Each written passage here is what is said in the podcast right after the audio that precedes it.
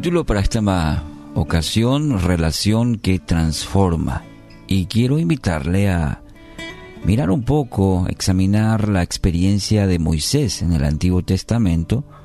Ahí encontramos que la Biblia nos relata, por ejemplo, en Éxodo capítulos 33 y 34, cuán estrecha era la relación que mantenía Moisés con, con Dios el Señor eh, hablaba, dice, con Moisés cara a cara, como cuando alguien habla con un amigo, por ejemplo, dice en el 33.11.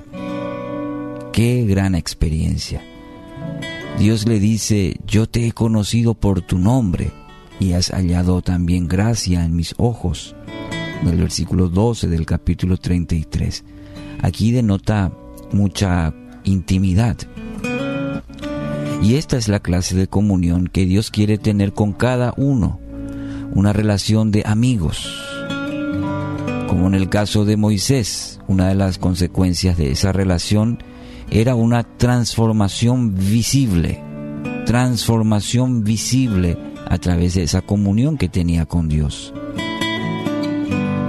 Éxodo 34, 29 afirma, cuando Moisés descendió del monte Sinaí, con las dos tablas de piedra grabadas con las condiciones del pacto, no se daba cuenta de que su rostro resplandecía porque había hablado con el Señor.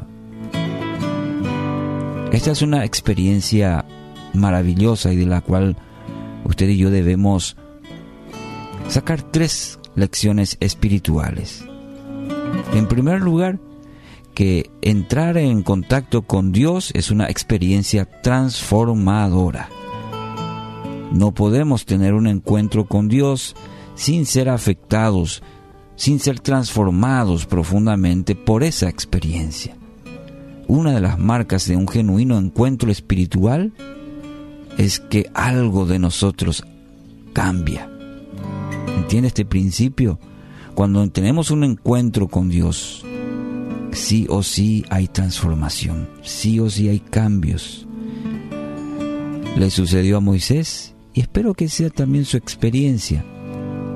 Entonces, en base a ello, este principio, entrar en contacto con Dios es una experiencia transformadora. Segundo, que Moisés no sabía que había experimentado esta transformación. Es interesante.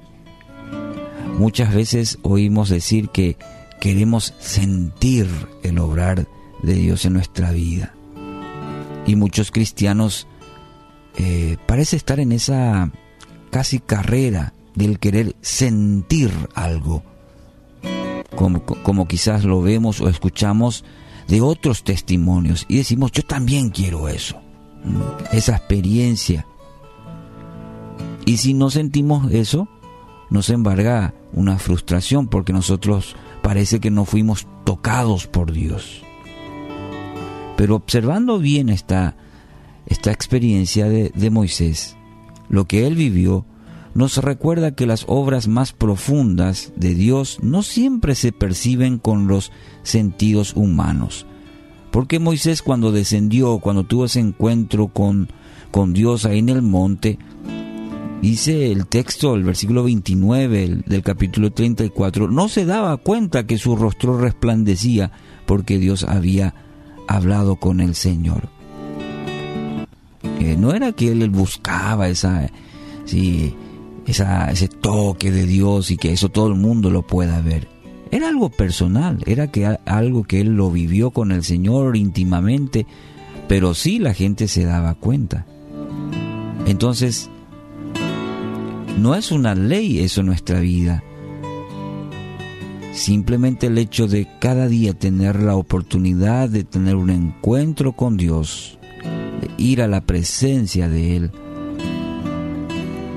y luego como Moisés salir transformados por el Señor.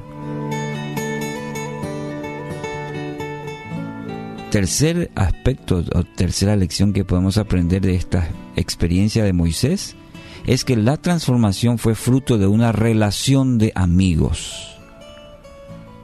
Nuestros monólogos con el Señor no producen cambios. Es decir, Si yo voy junto al Señor, si voy a su presencia y hablo y hablo, un monólogo, no es un diálogo, sino me voy, presento mis quejas, presento mis peticiones y hago un, recitado de ello, eso no va a producir cambios porque no hay espacio para una un diálogo, una comunicación de doble vía en donde Dios también me habla. Eso es una relación. Eso es una relación y es la que Dios quiere tener con nosotros. Que podamos ir a su presencia, hablar, pero dejar tiempo a que también Él nos hable. Es una relación de doble vía, recuerde. Muchas veces es una larga lista de, de reclamos, de peticiones. Dialogar con el Padre significa que debemos incorporar en nuestra comunión con Él momentos en que hacemos silencio para escuchar. Éxodo 14:14 14 dice, el Señor peleará por vosotros mientras vosotros os quedáis callados. En el silencio mucho aprendemos también. Hoy tiene la maravillosa oportunidad de experimentar y de profundizar su relación con Dios, ese Dios tan real, ese Dios que quiere tener un encuentro maravilloso y un encuentro transformador. Así que ora al Espíritu Santo y pida dirección. Y le dejo también una tarea. Esta semana, este día, el resto de la jornada, experimente, aparte un momento de silencio en la cual puedas experimentar ese encuentro cara a cara con nuestro Dios.